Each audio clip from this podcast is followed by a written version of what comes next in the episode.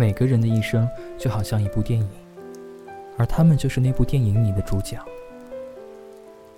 有时候，他们会以为自己也是别人电影里的主角，但可能他们只是一个配角，只有一个镜头。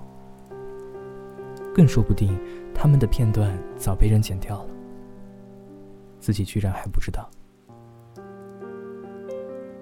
在我这里，存储了很多被别人剪掉的片段。我把它们都收了起来，因为有时候他们会剪错的。等他们再需要的时候，我就会把片段送还给他们。欢迎收听迪诺的晚安日记。你好，你好，再见，再见，别来无恙。似乎有一根线把他们的剧情从开始串联到了最后。在旁人的眼里，最多也只是俗套的剧情罢了。可在他们的眼里，却是关于他们一整个生命的旅程。梦河是我在学生时代认识的朋友，在几经辗转之后，和我一样来到了杭州。他在我的印象里，似乎从不睡觉。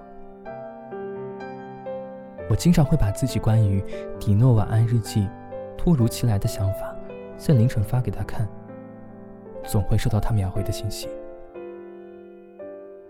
后来有一天，我才知道，孟和不是在凌晨没睡觉，只是不知道从什么时候开始，他养成了一个习惯：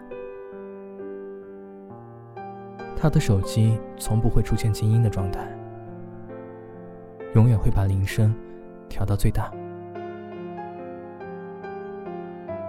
至于原因嘛，也许要从陈川离开他的那天说起。二零一七年八月十九号，陈川晚上没有回来，孟和不知道要去哪里找他，于是他一个人在家里喝得烂醉，最后躺在了地上。他感觉世界在一点一点离自己远去。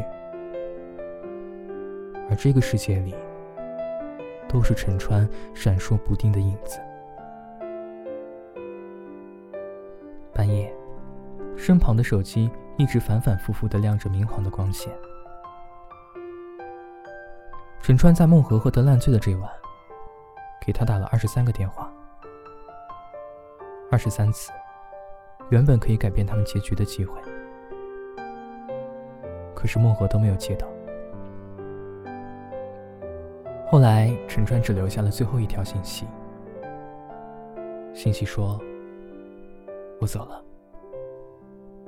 在我走之前，有过二十三次想回到你身边的冲动。可是，在第二十四次的时候，我知道我们终究是回不去了。你到最后，也没有接到我的电话。”孟火在我旁边点燃了一根烟。通红的眼睛被烟雾熏得紧紧闭了起来。他告诉我：“迪诺，这就像一根坏死的神经，来不及要对猝不及防的铃声做出反应。只是有时候下意识会觉得，我不能再错过他任何一个消息了。”晚安。